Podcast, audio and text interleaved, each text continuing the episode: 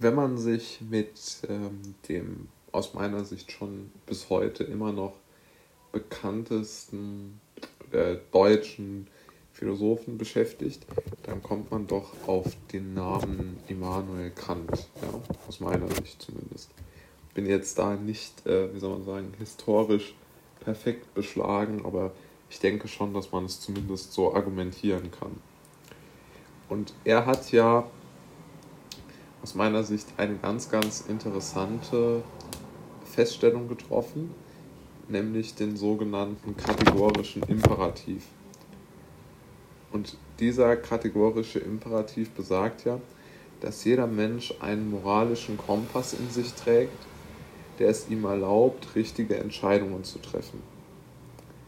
Und man muss da dazu sagen, aus meiner Sicht auch, er hat ja auch vier Fragen noch gestellt, die aus seiner Sicht im Zentrum aller Fragen stehen. Die erste Frage lautet, was kann ich wissen? Die zweite, was soll ich tun?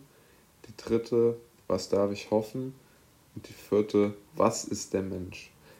Und interessanterweise ist es ja so, dass ähm, aus meiner Sicht die, die, die vier Fragen sehr, sehr schwierig konkret zu beantworten sind.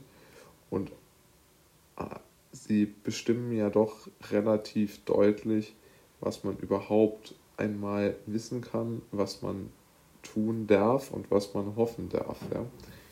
Und daraus ergibt sich ja dann letztendlich, was der Mensch ist. Ja? Und ich denke, dieser moralische Kompass, der man, den man in sich trägt, der einem die Entscheidungen sozusagen vorgibt, ist schon eine interessante Idee.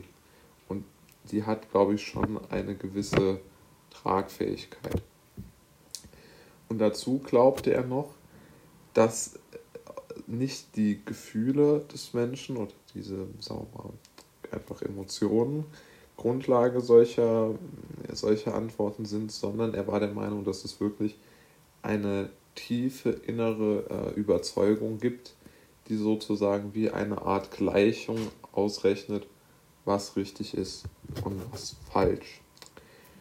Und jetzt bin ich aber noch auf einen anderen Philosophen gestoßen, der aus meiner Sicht das Ganze noch etwas verfeinert und komplettiert hat. Es handelt sich dabei um Pico della Miranda und er führte den Begriff der Menschenwürde in die Philosophie ein.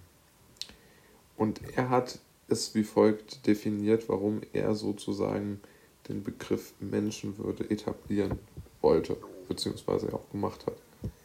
Erst einmal war, war ihm ganz klar, dass der Mensch frei denken kann, dass er, wenn man ihn lässt, frei handeln kann und es somit an ihm alleine liegt, wofür er sich entscheidet.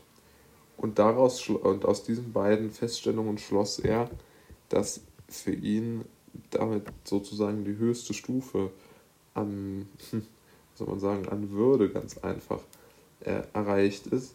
Und aus diesen, aus diesen Überzeugungen speiste sich dann seine Überzeugung für die Menschenwürde.